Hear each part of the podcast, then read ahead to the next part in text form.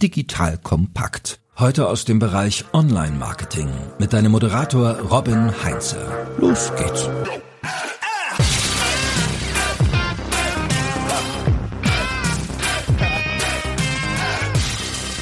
Bei Google Ads gibt es gefühlt jede Woche kleinere und größere Neuerungen und der Fokus dieser Neuerungen liegt meistens bei Online-Shops. Allerdings nicht alles, was Google da irgendwie an neuen Sachen reinschmeißt, ist aus Sicht unserer SEA-Experten auch wirklich gut für die Werbekunden.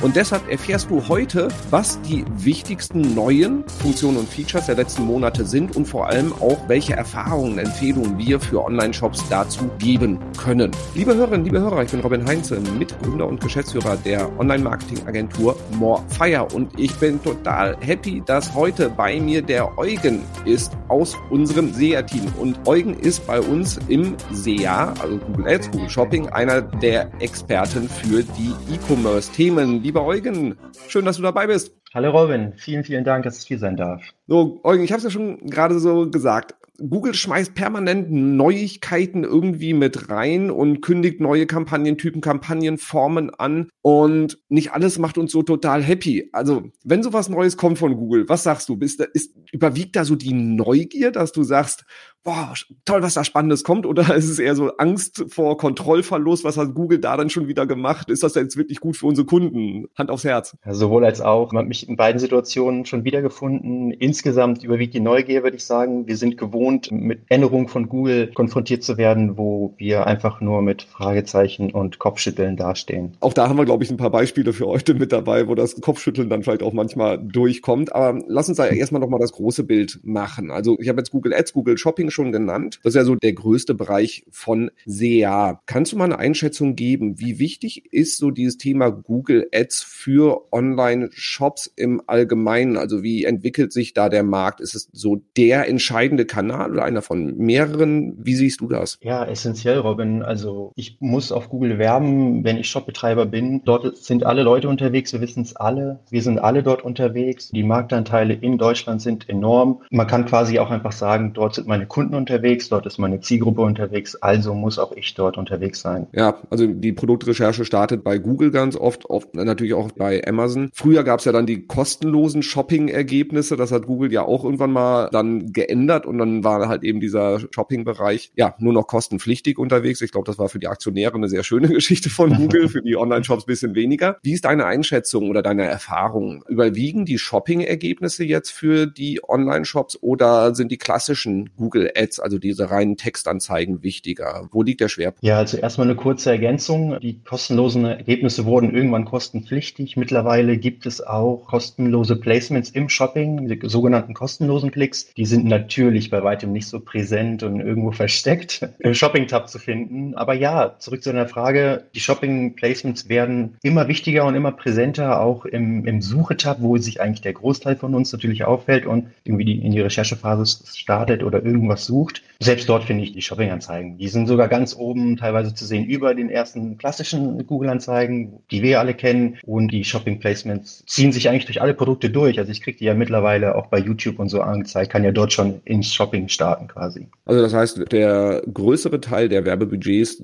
von den Online-Shops, die wir betreuen, geht eher über Shopping und nicht über die klassischen Google Ads. Total. Also nicht nur die Budgets, natürlich hinten raus auch die Erträge, sonst wären die Kunden nicht hier. Also man kann ganz klar sagen, sagen, Shops erzielen den größten Umsatz oder ihren größten Umsatz bei Google über Google Shopping. Okay, da haben wir jetzt natürlich die letzten zweieinhalb Jahre eine weitgehend fremdgesteuerte Entwicklung auch gehabt, was das ganze Thema E-Commerce anging. Also durch Corona hat sich natürlich das Kaufverhalten der Nutzerinnen und Nutzer massiv verändert. Die Geschäfte waren geschlossen, E-Commerce ist voll durch die Decke gegangen. Und jetzt, wenn wir uns die Zahlen von vielen großen E-Commerce-Playern anschauen, ist natürlich da jetzt eine gewisse Ernüchterung eingetreten. Die Zahlen sind zum Teil schlechter als vor Covid, was die Umsätze auch angeht, was die Entwicklung auch angeht. Wie ist so deine Erfahrung, was das ganze Thema Google Ads, Google Shopping oder ja weitestgehend dann SEA angeht für E-Commerce? So, wenn wir an uns anschauen, wie war es vor Corona, wie war es während der Corona-Zeit und vor allem jetzt so, wir sind zwar nicht nach Corona, aber ich sag mal, ne, wir haben eine neue Normalität jetzt irgendwo erreicht. Wie ist so dein Blick auf diese ganze Entwicklung? Zwei sehr, sehr oder drei mittlerweile extreme Covid-Jahre hinter uns, was den E-Commerce angeht. 20 2020, wir wurden die Buden eingerannt, der Agenturen. Äh, jeder wollte online sein. Man hatte ja auch quasi gar keine andere Wahl. Du hast es eben schon gesagt. Der stationäre Handel war geschlossen. Das heißt, wir mussten alles online besorgen. Viele Geschäfte haben dann nur noch oder ausschließlich online ihre Sales überhaupt erzielt. Es gab gar keinen anderen Kanal mehr. Das war Wahnsinn. Also da war richtig viel Bewegung drin. Es kamen unfassbar viele Mitbewerber rein. Das hat sich auch in den Preisen natürlich geäußert. Also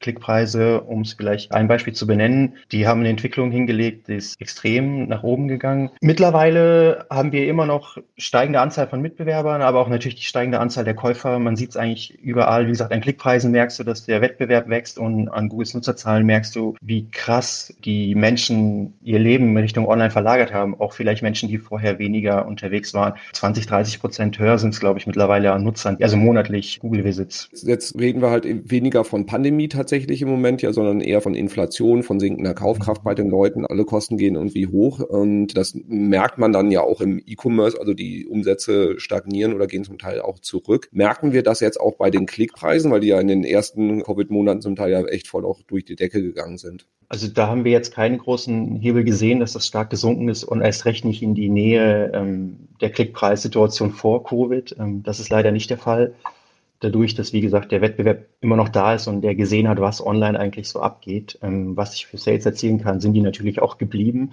Wer äh, das wirtschaftlich überlebt hat, muss man auch dazu sagen. Ja gut, dann hoffen wir da einfach, dass vielleicht da nochmal eine Tendenz kommt, obwohl das ja dann auch auf Basis von einer sehr schlechten Gesamtmarktentwicklung der Fall wäre. Lass uns mal ein bisschen übergeordnet auf Google schauen, wie Google sich jetzt halt in diesem Markt entwickelt. Was gibt es da alles an Neues? Wir hatten schon gesagt, neue Kampagnentypen, neue Funktionen etc. Wird es einfacher oder schwieriger für Online-Shops bei Google Ads und Shopping erfolgreich zu sein, unterwegs zu sein? Klammerst du erfolgreich aus, wird es definitiv einfacher.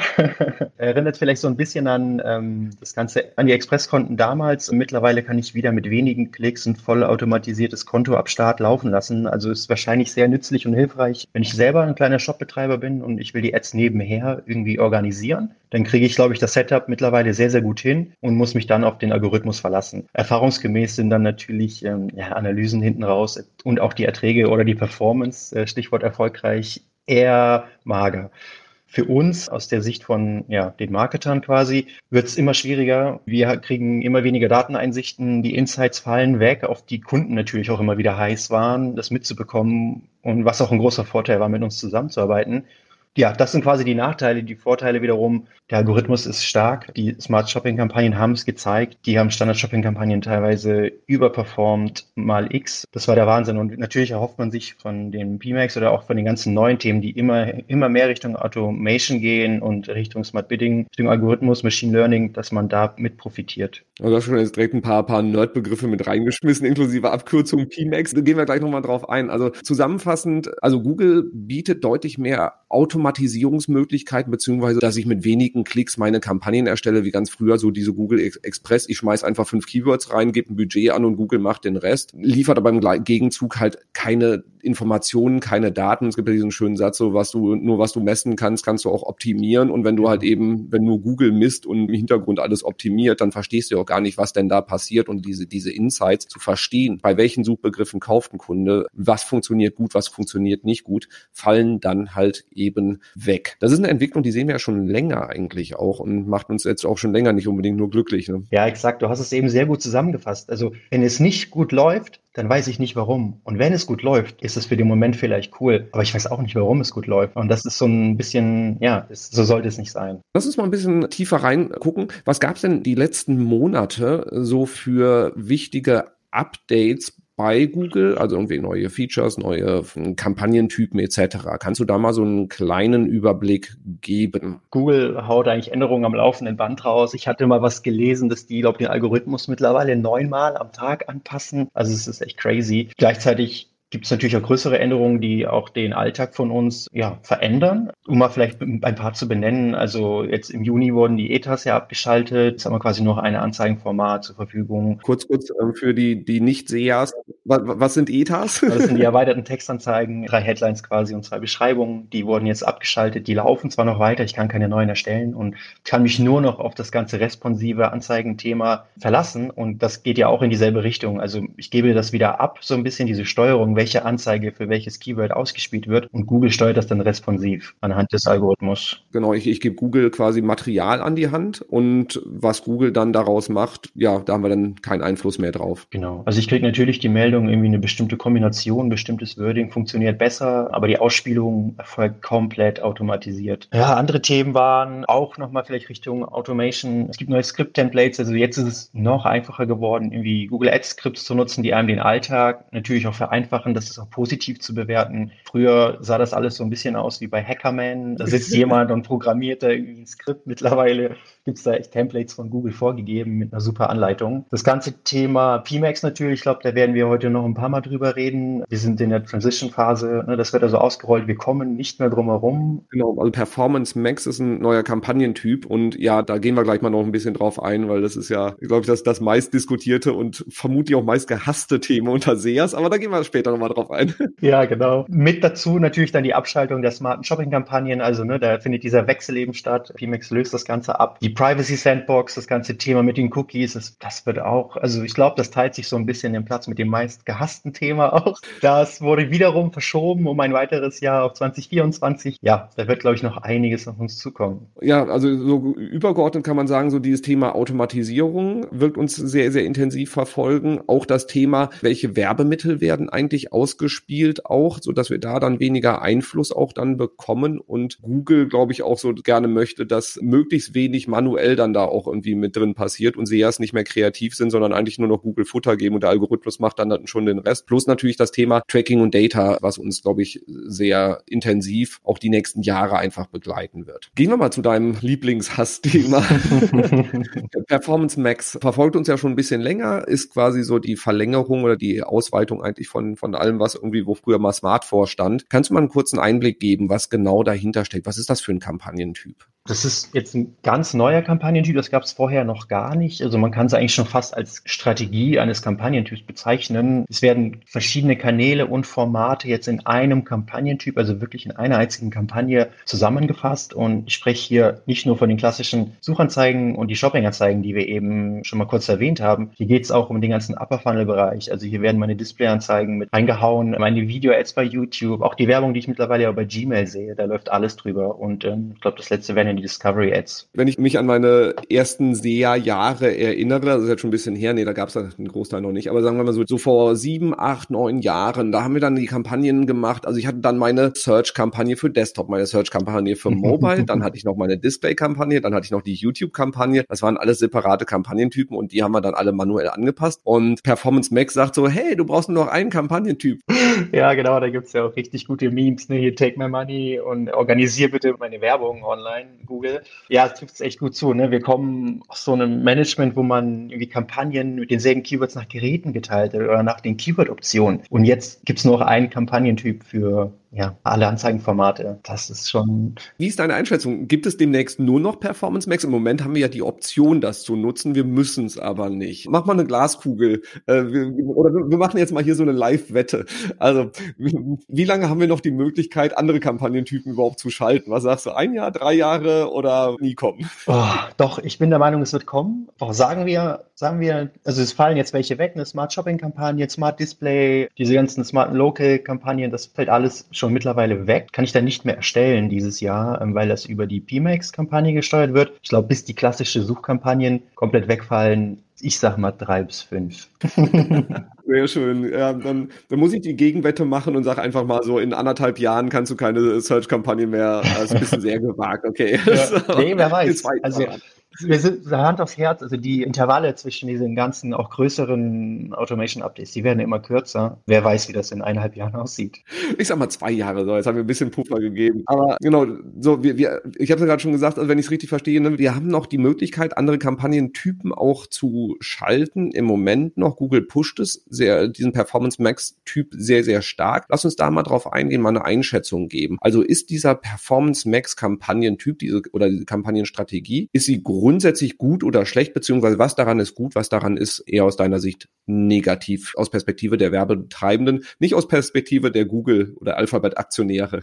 Da hätte ich schon direkt die Antwort gehabt, natürlich, für diese Seite. Es ist Vor- und Nachteile, du hast es schon gesagt. Der größte Vorteil ist einfach, dass wir den Algorithmus nutzen können. Man unterschätzt, glaube ich, oftmals, wie mächtig dieser Algorithmus ist. Jetzt du und ich und alle unsere Hörerinnen und Hörer senden jeden Tag Tausende, vielleicht Millionen sogar Zielgruppensignale an Google aufgrund Verhalten, Suchanfragen irgendwo geklickt, ne, weil ich was für, für spannend befunden habe. Und all das hat der Algorithmus dann gespeichert. Und wenn es dann zur Auktion kommt, kann er all diese Millionen Nutzersignale auf einmal verwerten und in die Auktion werfen. Und das könnte niemand von uns auch nur ansatzweise ähnlich irgendwie abbilden. Und wie gesagt, bei der smarten Shopping-Kampagne hat man ja auch gesehen, was das für ein Performance-Push geben kann. Und da, glaube ich, brennen jetzt alle drauf. Es gibt jetzt schon Erfolgsstories für erfolgreiche PMAX-Kampagnen in der kurzen Zeit. Und es ist nicht mal vollends ausgegangen ausgerollt. Ich glaube, das ist ein ganz heißes Thema und da brennen viele drauf zu sehen, was man da rausholen kann. Der größte Nachteil ist dann wiederum natürlich der Kontrollverlust. Man muss sich echt daran gewöhnen, dass ich nicht mehr die Kampagnen oder die Assets und so, dass ich das richtig auswerten kann im Ads-Konto. Ich sehe da nicht mehr die Zahlen dahinter. Ich kann nicht sehen, was Display jetzt für einen Anteil hatte an Kosten und Conversions. Und das sind alles Informationen, die sind wichtig für unsere Kunden gewesen, die sind wichtig für uns gewesen. Und ich bin der Meinung, da wird noch einiges kommen. Also selbst in den letzten Wochen und Monaten kamen schon viele Updates zum Thema Performance Performance Max und das ist sicherlich erst der Anfang. Von daher wahrscheinlich abwarten, Tee trinken und einfach das Beste daraus machen. So, abwarten, Tee trinken. Also das heißt, könnte sogar fast hingehen und sagen, so, ich ignoriere diesen Kampagnentyp jetzt mal und mache erstmal gar nichts und hoffe darauf, dass Google das Ding irgendwie mal besser macht. Und wenn es dann gut ist, dann springe ich auf den fahrenden Zug auf. Ist das eine, wäre das eine sinnvolle Strategie? Was sagst du? Ich hoffe, die Nutzer und Nutzerinnen haben weitergehört. Nein, auf keinen Fall ignorieren, unbedingt mitmachen. Klar, es gibt Kritikpunkte. Ich habe jetzt nur wenige genannt. Es gibt noch weitere, aber es gibt auch weitere positive Punkte, die ich noch nicht genannt hatte. Das heißt, unbedingt nutzen, für sich nutzen und vor allem Learnings generieren und lernen, mit diesem Kampagnentyp oder dieser Strategie umzugehen und erfolgreich zu werben. Wie gesagt, also es ist auch möglich. Ähm, man muss es lernen. Also das ganze Thema steckt in den Kinderschuhen. Ähm, da kommt noch einiges auf uns zu. Ähm, ich glaube, da wird vieles möglich sein und man sollte das auf keinen Fall ignorieren. Wir haben eben die Wette gemacht. Was ist dann in ein paar Jahren, wenn man das ignoriert hat und dann dasteht? Ja, ich glaube, da, da hast du auch einen wahnsinnig wichtigen Punkt genannt. Also wir kommen um das Thema ja wahrscheinlich nicht drum herum. Und je früher wir verstehen, wie das funktioniert, wie wir das vielleicht auch in unsere Accountstruktur irgendwie mit integrieren können, umso besser können wir damit umgehen. Und ja, so die SEAs sind doch dann sehr, sehr kontrollorientiert. und so wer, wer lange SEA macht, will halt eben irgendwie äh, ganz viele Einstellungen machen. Und ich stelle mir dann noch mal so diese Entwickler-Nerds bei Google vor, die sich dann anschauen, wie in den Konten gearbeitet wird und die Hände über dem Kopf zusammenschlagen und sagen, so, sind die völlig irre, dass die so viel manuell anpassen. Das können wir doch alles automatisieren. Also ich glaube, wir müssen uns mit dem Thema auseinandersetzen, ob wir es wollen oder nicht. Exakt. Wenn wir jetzt mal in Account-Struktur denken, du hast ja jetzt gerade gesagt, so, ne, ging ja in die Richtung, so das eine tun, ohne das andere zu lassen. Das heißt also Performance Max ausprobieren, ohne vielleicht halt eben auch alles andere irgendwie abzuschalten und Google jetzt schon alles hinzuschmeißen. Was bedeutet das für die Account-Struktur? Also hast du einen Vorschlag, wie man für einen Online-Shop einen guten Google Ads Account aufbaut? Also was muss da alles drin sein? Wie, wie strukturierst du das Ganze? Es kommt wirklich darauf an, wie viele Produkte habe ich. Ne? Habe ich irgendwie 20 Produkte, die ich verticke, weil ich ein Startup bin oder habe ich zweieinhalb Millionen, weil ich so ein Laptop-Ersatzteilanbieter bin? Und entsprechend, wo ich herkomme, was ich ja quasi habe und was auch meine Ziele sind, dementsprechend muss ich meine Kampagnenstruktur auch ausrichten. Wichtig ist, Idealerweise hast du als Shop schon Shopping-Kampagnen laufen und idealerweise laufen die auch schon erfolgreich. Nicht einfach jetzt irgendwie ausschalten und PMAX loslegen und hoffen und beten. Das kann ich nicht empfehlen. Ich würde tatsächlich alles andere mitlaufen lassen und einfach PMAX nebenher aussetzen und parallel laufen lassen. Es gibt von Google selbst auch diverse Vorgaben, wo auch gesagt wird, welcher Kampagnentyp, wenn er gegen PMAX läuft, also Standardkampagne gegen PMAX, wie und in welchem Szenario welcher Kampagnentyp bevorzugt wird in der Ausspielung. Also da habe ich schon die Informationen und das würde ich unbedingt so mitnutzen. Und irgendwann kann es dazu kommen, dass die PMAX natürlich den ganzen Traffic zu sich zieht, weil sie in der Ausspielung bevorzugt wird. Wenn man jetzt davon ausgeht, dass der Algorithmus auch gut arbeitet, dann kann man immer noch alle Kampagnen pausieren oder auch bestimmte einzelne Kampagnen pausieren. Stand jetzt PMAX nutzen, wie gesagt, also für sich nutzen, Learnings generieren, versuchen mit gutem Futter, dazu würde ich später nochmal was sagen, den Algorithmus bestmöglich zu füttern, dass er auch bestmöglich arbeiten kann. Und irgendwann kommt man zu dem Punkt, dass man andere Kampagnen pausiert. Jetzt nochmal ganz ganz kurz zusammengefasst. Also ein Mix aus PMAX und auch der alten Kampagnenstruktur nutzen. Die Shopping-Kampagnen können da sogar nach demselben Prinzip wie vorher aufgebaut werden. Also wenn du nur schon eine Struktur hattest, sei es nach Margen oder irgendwie Kampagnen sortiert nach Lagerbestand, dann kann es auch sinnvoll sein, genau diese Struktur für PMAX zu übernehmen. Okay, also ich habe dann meine klassische Search Ads Kampagne, ich habe meine klassische Shopping Kampagne, habe die Performance Max daneben mhm. laufen und dann vielleicht halt eben noch eine, eine YouTube Ads und eine Display Ads Kampagne so und die laufen dann alle parallel und ich schaue dann einfach, welche performt wie gut, wie kannibalisieren die sich dann auch vielleicht, um genau. zu verstehen, wo wandert dann Traffic halt eben auch vielleicht von einem Kampagnentyp zum nächsten, um dann darauf zu reagieren. Exakt. Das ist ja schon mal jetzt, klingt nicht so, als ob die Komplexität dadurch jetzt erstmal runtergeht. Auf keinen Fall. Wenn es, wie du gesagt hast, wenn es erfolgreich halt laufen soll. So. Thema erfolgreich. Was sind so unsere Best Practices? Wie gehen wir generell damit um? Was empfiehlst du auch anderen, wenn Google neue Sachen rein kippt. Also was machen wir intern und was können andere davon lernen? Ja, das wohl spannendste Thema wahrscheinlich um PMAX herum, zumindest das heißt diskutierteste sowohl bei uns bei Morfire unter den E-Commerce-Experten als auch irgendwie in der Szene, egal wo man sich bewegt, auf welcher Plattform. Es wird nur über PMAX geredet, Best Practices ausgetauscht. Das ist auch sehr positiv hervorzuheben. Dadurch kriegt man einfach enorm viel mit, auch abseits der Google-Brille. Also klar, Google hat selber auch Best Practices für Performance Max definiert. Da würde ich gleich nochmal auch darauf eingehen, dass manche einfach wenig sinnvoll sind sind. Ähm, wir persönlich empfehlen auf jeden Fall die Performance Max Kampagnen im Shopping-Kampagne jetzt für deinen E-Commerce-Shop natürlich weiterhin zu splitten. Ich habe es eben schon gesagt, vor allem wenn du schon einen erfolgreichen Split hattest, egal ob nach Margen, Sales, was auch immer, dann behalt das bei, probier das aus. Es gibt nicht das eine goldene Setup, das äh, wirst du auch hier leider nicht erfahren, das findest du auch nirgends anders. Es gilt, wie gesagt, ums Testen und die ganze Branche testet gerade und wir auch und daher können wir hier vielleicht einen kurzen Rahmen definieren, was wir mitgenommen haben und euch weitergeben können. Ganz wichtig zu verstehen ist, ist, dass es hier mittlerweile nur noch um Daten geht. Also it's all about data. War schon vorher immer mehr in die Richtung äh, ja, getrimmt worden. Jetzt ist es noch extremer. Ich gebe dem Algorithmus Futter in Form von meinen Zielgruppen, Remarketing-Listen, Texten, Bildern, Assets, Videos, alles, was ich habe. Idealerweise, wir wissen alle, wie das ist. Vielleicht habe ich nicht viele Videos, nicht viele Mimut-Bilder meiner Produkte. Dann wird es natürlich zunehmend schwieriger. Aber was ich an Material oder an gutem Material habe, das stelle ich dem Algorithmus idealerweise alles zur Verfügung. Und dann ist das Ganze auch schon viel erfolgsversprechender als vorher. Und wichtig ist tatsächlich das ganze Thema Zielgruppen Zielgruppensignale. Wir haben hier Best äh, Practices gefunden und zwar haben wir in alte Kampagnen geschaut und geguckt, welche Zielgruppen haben denn gut funktioniert, die auf Beobachtung gestellt waren. Welche Zielgruppen haben schon im Standard-Kampagnenformat performt und die nehmen wir natürlich mit und das geben wir dem Algorithmus an Futter mit und das scheint bis jetzt sehr, sehr gut zu funktionieren. Okay, also auch kann man grundlegend sagen, also wenn man jetzt selber nicht irgendwie bei einer Agentur in der Betreuung ist, sondern das irgendwie auch in-house macht. Bei Agentur haben wir natürlich mal den Vorteil, wir können über ganz viele Konten hinweg einfach da auch bestimmte, sage ich mal, ja, Strukturen sehen, Pattern sehen, also Dinge, die bei allen und wie so greifen. Wenn du sowas halt nicht hast, weil du zum Beispiel in-house bist, geh in die Foren rein, geh in den Austausch mit anderen Leuten rein, hol dir die Informationen, um einfach aus den Learnings von anderen was rauszuziehen. Und wenn ich es auch richtig verstanden habe, also so nebenbei gesagt, die Best, Best Practices von Google sind jetzt nicht unbedingt Dinge, die man eins zu eins kopieren sollte. Habe ich das richtig interpretiert? Ja, also das kann man so sagen und das sage ich jetzt auch so.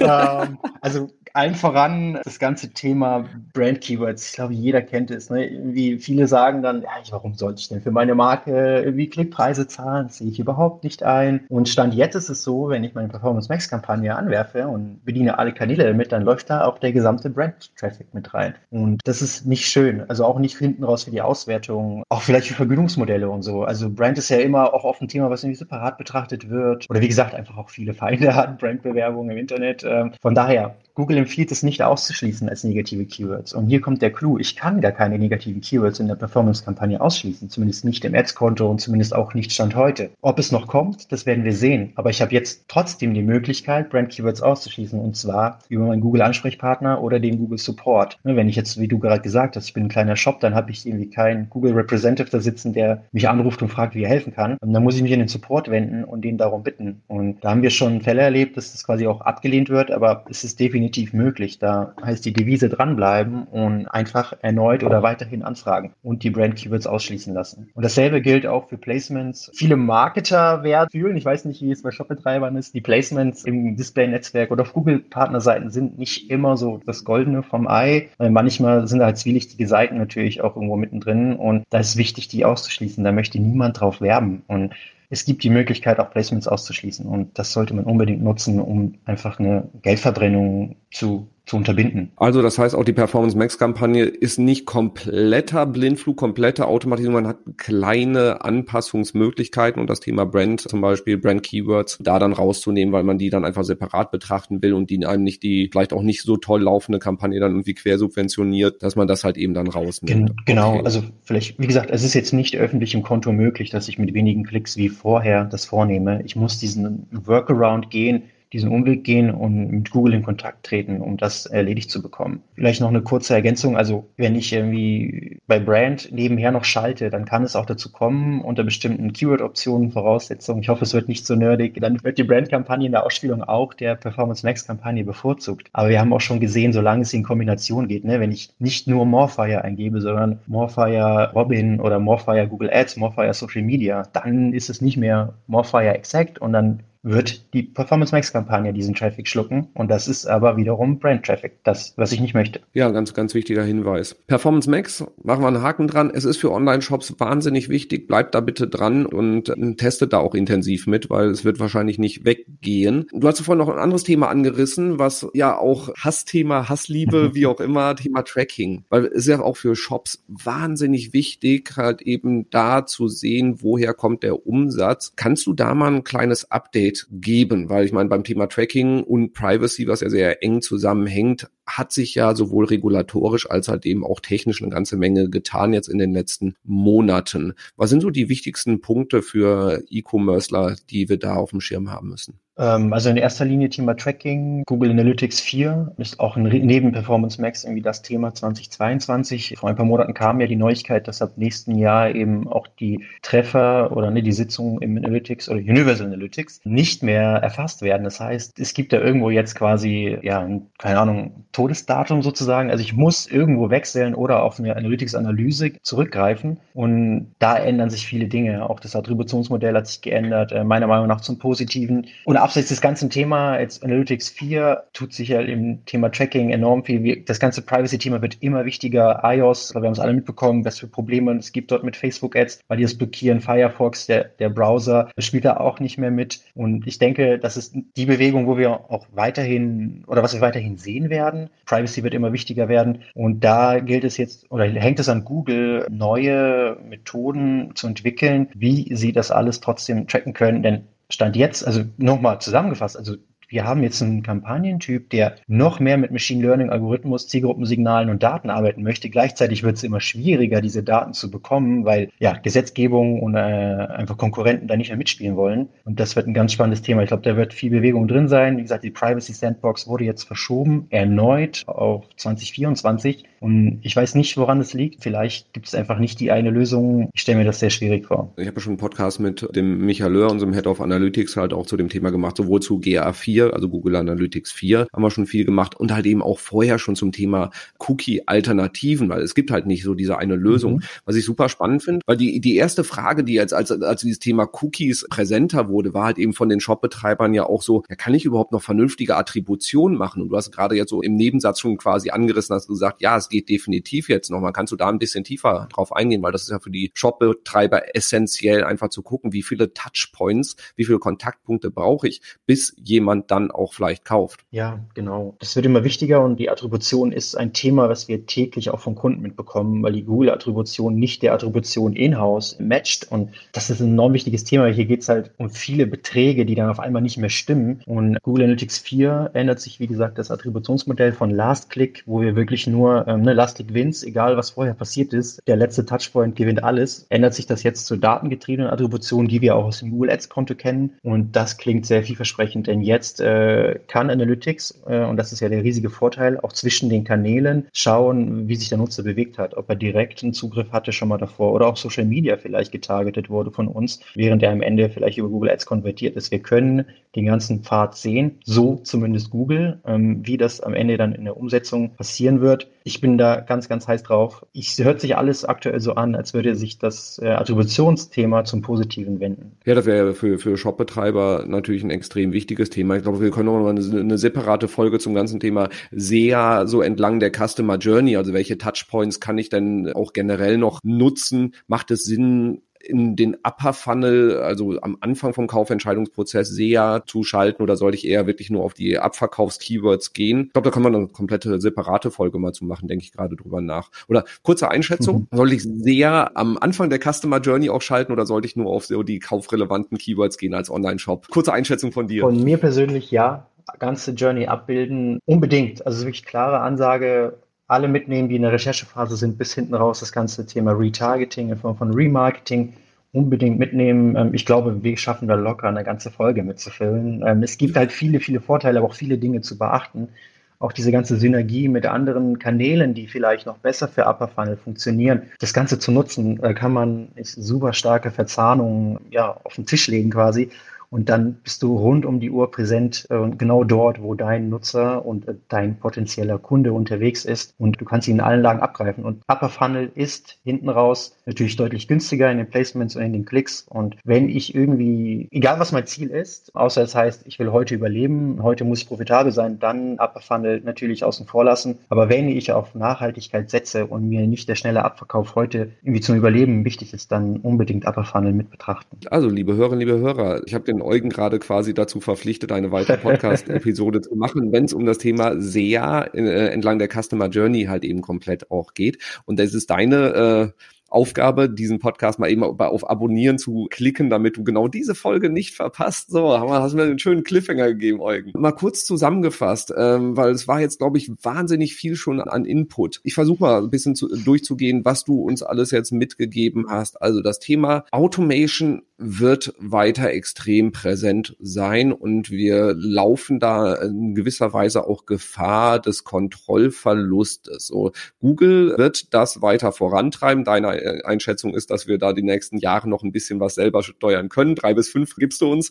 Wichtig dabei ist aber halt eben auch so dieses ganze strategische Gerüst auch mit zu berücksichtigen. Wichtigste Neuerung ist der Kampagnentyp Performance Max, wo im Prinzip alles zusammengeschmissen wird. Das heißt, ich habe nur noch eine Kampagne theoretisch und da wird alles drüber bedient, was, wo der Online-Shop werben könnte nicht unbedingt nur, wo er will, sondern wo er wirklich könnte. Also Google packt da alles rein und du gibst eigentlich nur noch deine Werbemittel und das Budget an und den Rest macht denn der wahnsinnig schlaue Algorithmus. Das ist etwas, wo du sagst, auf jeden Fall testen, aber nicht all in gehen, sondern halt eben mit anderen Kampagnentypen, mit den klassischen Kampagnentypen, Shopping, normale Ads, Display etc. kombinieren. So. Und da dann halt eben die Learnings rausziehen. Richtig zusammengefasst? Ganz genau. Also die Learnings, das, was ich heute erwähnt oder erzählt habe, das sind quasi Stand heute die Learnings, die wir haben. Und das sieht nächste Woche sicherlich nochmal erweitert aus. Es werden neue Learnings dazukommen. Dranbleiben am Thema. Ich glaube, das ist das Wichtigste. Es wird sich ändern und es gilt darum, es zu nutzen, zu testen, zu lernen und natürlich auch zu profitieren. Genau. Und da dann halt eben geh in den Austausch mit anderen SEAs, hol dir den Input, wenn du keine Agentur bist oder über eine Agentur verfügst, sodass du halt eben von den Best Practices von anderen lernen kannst, weil es ist wahnsinnig wichtig, da am Ball zu bleiben bleiben. Hast gesagt, die Entwicklungsgeschwindigkeit ist extrem hoch. Zweite große Thema neben vielen, vielen kleinen Updates, was am wichtigsten aus der Perspektive für Online-Shops ist, ist das Thema Tracking und Attribution. Also auch da, wenn du bei Google Analytics nutzt, geh auf GA4, nutz halt eben auch da die Möglichkeiten,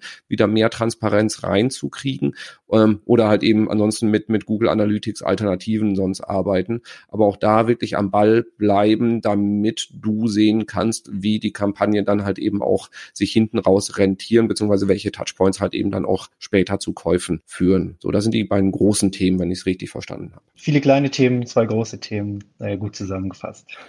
Wunderbar. Und wir packen viele weiterführende Infos in die Show Notes, also sowohl zum Thema Google Ads und Shopping, als halt eben auch zu Performance Max und halt auch dann die Links zum Beispiel zu den Podcast-Episoden, wo es dann um das Thema Google Analytics 4 geht, weil das Thema drängt jetzt im Mai ist, glaube ich, Stichtag nächstes Jahr oder Juni, Juni, Juni Juli, ja. Genau, Mai, ach, Mai, Mai war damals DSGVO Exakt, der große Stichtag. Genau. So. an, an, anderes ja. Thema.